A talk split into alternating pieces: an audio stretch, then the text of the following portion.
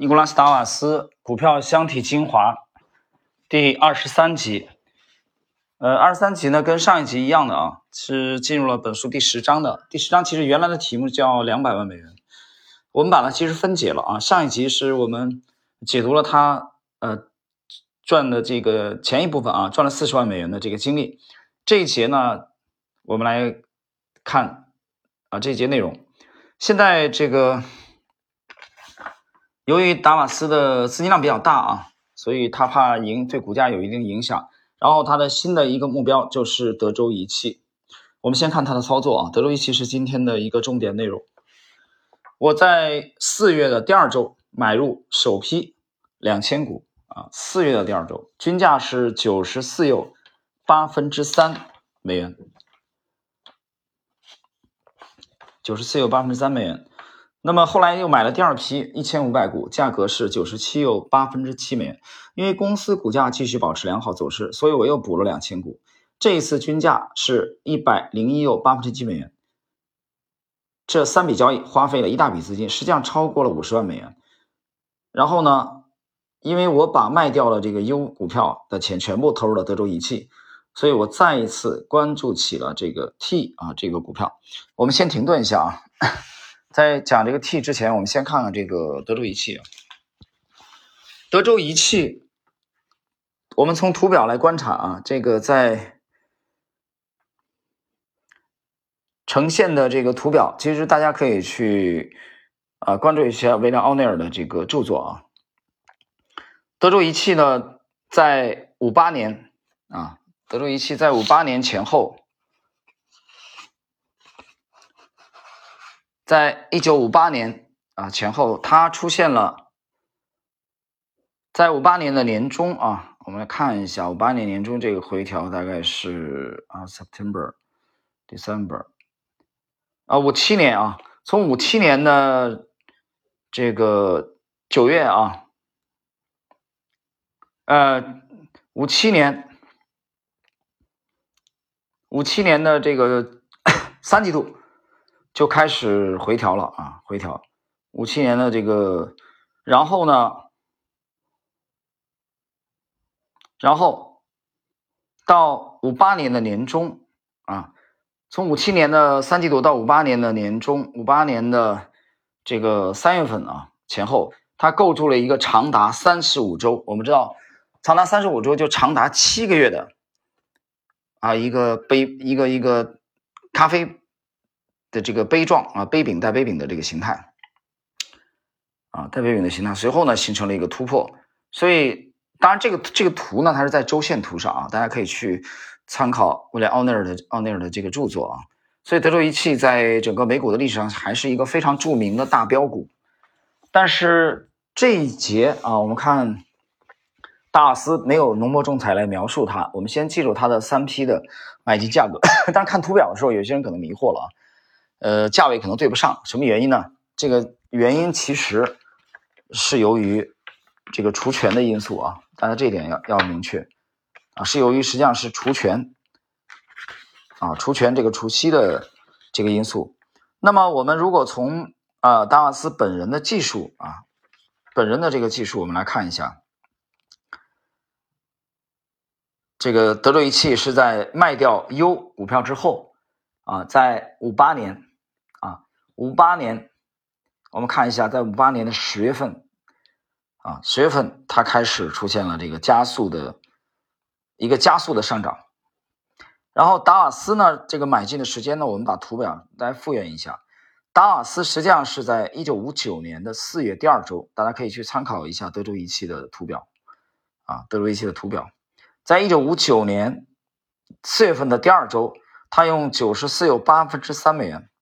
啊，逼近九十五美元的这个均价买两千股。第三周，他本人讲，因为德州仪器继续保持良好走势，所以他在九十七又八分之七美元又买了一千五百股。几天以内，他又以一百零一又八分之七美元向上追加，买了最后一批两千股。然后到当年一九五九年的七月六日，德州仪器收报在一百四十九又二分之一美元，啊，出现了一个阶段性的啊。一个短期的一个高点，但是这个时候呢，达瓦斯呢，由于个人的这个事业啊，他是舞蹈团演出嘛，他必须前往这个蒙特卡洛，所以没有办法啊，所以他把止损价呢就调整到了一百四十九右，一百四十九美元啊下方，以保护他已经超过两百二十五万美元的这个市值啊，这是德州仪器的这个这个图表啊，我们讲一下，它的买进发生在一一九五九年。接着，我们来看刚才讲的这个 T 啊，因为 U 已经卖掉了，卖掉 U 以后买的德州仪器。我和 T 股票现在是久经考验的老朋友了，我们像过去的好伙伴一样建立一种特殊的友谊。我给予他的止损条件总是比其他股票宽泛的多，呃，其中一部分原因是在于我真的对这个对他很有感觉，另外也是因为我充分利用了特别认购账户提供的便利。如果我放弃这种独特的信贷计划，那简直太蠢了。所以，当公司股价上涨时，我总是把止损位设在离新高啊，股价创新高的较远的地方。我绝对不会在其他股票上这么做。但就 T 股票而言，这么做曾两次使我免于提前售出。其中第二次是在四月的第一周，当它进行了一次大幅度回调的时候。这次回调发生在公司宣布每一股啊这个拆成三股的政策后。这次回调是如此严重，以至于我都认为我们该拜拜了。但我还是决定由我设定的止损价来最后拍板，结果公司股价并没有触及我的止损位，而且这一轮下跌之后迅速出现了一轮强劲的上涨。不过我并不是偏爱啊这个 T 的唯一的投资者，它分拆以后的股票受到热捧，使公司股价在五月的第一周就被抬高到了七十二美元。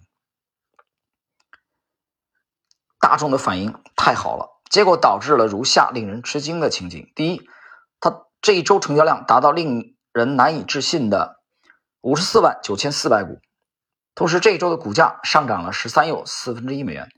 这一周成交量表明总成交金额达到四千万美元，这周成交量的市值增加了七百万美元。似乎纽约交易所的所有交易员这一周都在买卖 T 股票，没有干别的啊。他打了个比方啊，呃，就形容它很热门啊。这个我觉得其实比喻为。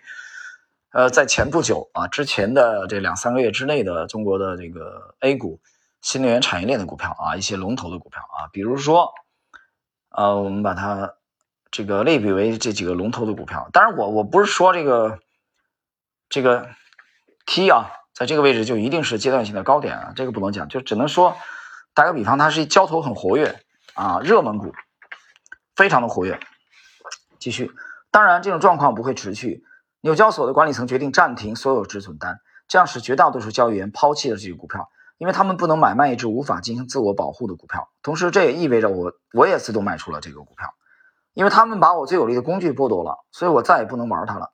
我以六十八美元的均价抛掉了所持有的 T 股票，这是股票拆分以后的价格。如果进行复权的话，我最初买进的六千股每股售价要超过两百美元。我当时的买进成本是，呃，三十五万。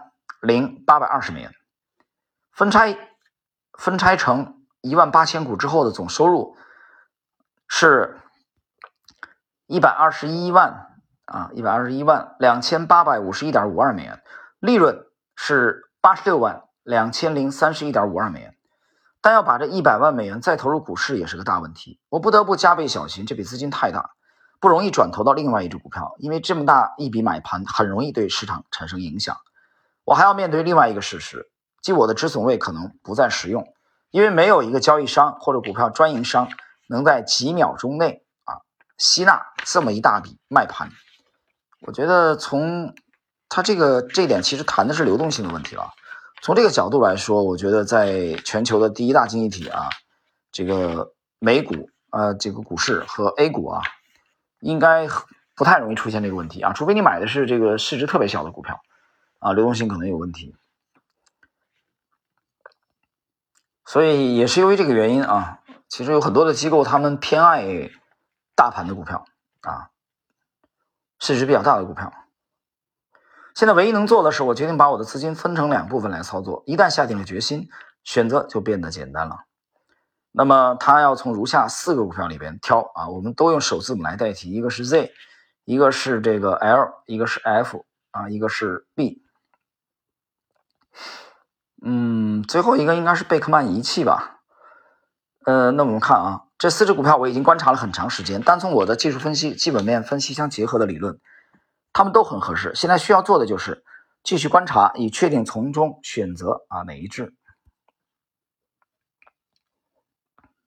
只有一个办法能做出选择，那就是依据他们市场走势的强弱度来进行取舍。停顿一下，这一点其实，在最近啊，我一直在持续的解读这个动动量大师啊，马克·米勒尔维尼的这部著作第三部里边有一位高手 David Ryan 啊，他特别强调，他就特别强调 David Ryan 就特别强调什么呢？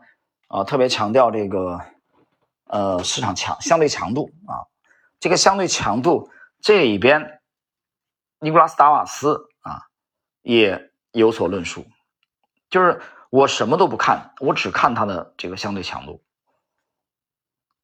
谁来决定市场？它的市场行为啊，市场行为来决定。继续，采用我曾成功运用这个 U 股票和 T 股票的技巧，我在一九五九年五月十三日试探性的 将四个股票各买了五百股。啊，各买五百股，这就是侦查性的啊，建仓。我给每只股票都设了一个止损的命令，止损价分别比各自买入价低百分之十。我很清楚这些止损命令设的并不确切，而且太机械。但这个办法虽然笨，却不失为一个谨慎的办法。我是有意在利用这个止损机制，因为我知道这四个股票中早晚会有一部分因为走势太弱而被止损出去。五月十八日，我把这个他把这个贝克曼啊这个股票啊 B。止损卖出，价格是六十美元。五月十九日，我决定卖出 L 这个股票，因为它的走势弱于其他两只股票。卖出价是一百零六又四分之一美元。现在我调整了剩下两只股票的止损命令。五月的第四周，我开始将一百多万资金转投到剩下的两只走势更强的股票，就是 Z 和 F。啊，如果不考虑其他的短线因素，那么。我的资金转移情况大致如下啊，他罗列了一个五九年三月份这个卖出 U 买入德州仪器啊，买入德州仪器，他花了五十四万一千九百九十七美元。U 这个股票，它收入了在 U 这个股票单一这个股票上，它就收入达到了五十二万四千六百七十美元。然后呢？一九五九年的五月份啊，他卖出 T 这个股票，盈利多少呢？盈利一百二十一万两千八百五十美元。然后转手就买入了 Z 这个股票，他花了多少呢？花了多少钱呢？花了五十七万四千八百四十二美元啊，仓位还是挺重啊。接着又买入 F 这个股票，花了多少钱？花了五十六万七千八百二十一美元。然后。它的净收入啊，就去掉所有的这个负债啊、亏损，净收入，它这里也罗列了一下啊，它的实际的这个净收入是一百四十六万两千九百二十美元。当时我在六家经纪公司开有账户，我关闭了其中三家，然后坐下来观察我所持有的三只股票。当德州仪器 Z。和 F 为我工作时，我就没什么可做的了。为什么没什么可做呢？大家想一下，就是因为这三个股票表现正常，所以他没事没事可干了。六月的电报继续穿梭于华尔街和广场饭店之间。对于西联公司的服务员来说，这些电报毫无意义，但他们对我很有意义啊。结果他用他特有的这个暗语啊，像暗语一样的啊，这个我们举个例子吧啊，比如说 Z 股票。一百二十二有二分之一（括弧），一百二十四到一百一十六又有四分之三（括弧）。啊，呃，我们解读一下啊，第一个价位一百二十二有二分之一啊，是应该是现在的价格啊。随后他后面列了那个列了那个啊，应该是箱体的这个这个这个价格啊，箱体的价格。我们我现在来猜测的话，最最低的那个价格就是它的止损价。啊，应该就是他设置的止止损价，因为电报给他，啊，电报给他，啊，电报给他报过来，他最低价啊，波动的最低价。所以对服务员来说，这只不过是一些乏味的啊，一些乏味的、毫无意义的象征象形符号，但对我来说意义却很大。这两封电报表明，我所持有的股票一天之内市值增加了十万美元。这逐渐演变成一种奇怪的生活。我每晚坐在广场饭店房间里看电报，整理电报，无其他事可做。我感到高兴、轻松和无力，就像一位科学家经过多年的研究和工作，终于成功将火箭发射向月球。当他看着火箭越升越高时，有一种巨大的成就感，同时也有一种奇怪的放松感，动都不想动了。当我的股票就像设计好的火箭一样继续稳步攀升时，我就像这位科学家一样，现在只是站在一旁警惕地观察。啊，这种看似不作为，是由于他之前做了其实非常充分的、扎实的工作，啊，所所这个所带来的这个结果，啊，我们稍微耐心一点啊，我们结束整个第一部著作的正文部分啊，随后我们再考虑他的这个采访部分，同样很精彩。之后在八月初一天，有人邀请我去蒙特卡洛的运动俱乐部演出，我很高兴接受了邀请。在安排离开纽约之前，我让我的经纪人来见我。我与他们仔细核对了我的账户情况，结果发现，在飞往欧洲之前抛出股票，那我的资金量就会超过两百二十五万美元。看到这个消息，我的感觉是什么呢？高兴，因为现在我的资产是一百万美元的两倍而兴奋，两倍多不完全是，我很高兴，但并不兴奋。当我在大莱卡这个公司上挣得第一个十万美元时，比现在更兴奋。这次我感觉像一个长跑运动员，经过艰苦的训练和多次挫折后，现在终于接近了胜利。同时，我还面临着以前也曾面临过的困境：我要卖掉股票吗？我要全部卖出吗？这次答案很简单，那就是屡试不爽而且值得信任的方法。我没有任何理由去卖掉一只正在上涨的股票，我只要继续分享上涨的趋势，同时根据上涨的股价不断抬高止损即可。当趋势在上升时，我会买进更多；如果趋势反转呢？我将像受到惊扰的贼一样迅速逃离。我给所有的股票都重新设置了止损命令，这样如果我在去欧洲的路上股价出现下跌，那么经纪人也会自动帮我卖出，我的两百万美元将保持不动。当我走到第五大街打车离开经纪公司时，感到很满意而且很安全。我走进广场饭店的大厅，习惯性买了一份晚报，把华尔街收盘价的那一部分撕下来，剩下的全部扔掉。啊，有个性吗？只要一个收盘价，其他全丢掉。嗯，所有的这个高手啊、大神的预测、宏观呐、基本面，通通不要，都扔掉，只要一个价格，只要一个报价啊！这就是尼古尼古拉斯达瓦斯拿了下午六点送到的电报，走进了电梯，在房间里，我打开电报，铺开报纸，坐下来，幸福的这个 舒了一口气。不仅仅是因为我挣了两百万美元，而是因为我正在做我最喜欢做的事情。当华尔街在睡觉的时候，我。正在工作，时差的问题啊。他讲这句话，其实他到这个状态已经已经是很轻松了。这种啊，他终于找到了自己的这个投资坦途啊，他终于让自己经历了挫折之后，让自己远离了华尔街，让自己远离了市场。这个远离了市场有一半的原因是由于职业的限制啊，他没有办法去盯盘啊。所以这点来说，他比很多有条件盯盘的人要幸福。但是这就是他成功而你没有成功的唯一原因吗？显然不是。好了，各位，我觉得今天这一节内容也很值得我们去回味啊。呃，到今天这一集二十三集为止，他的第一部著作啊，我我从股市美股赚了两百万美元的这个正文的部分，我们就给大家解读到这里啊。下一集开始，我们会考虑啊去解读它。更精彩的，呃，访谈的部分。好了，今天我们这集内容就到这里。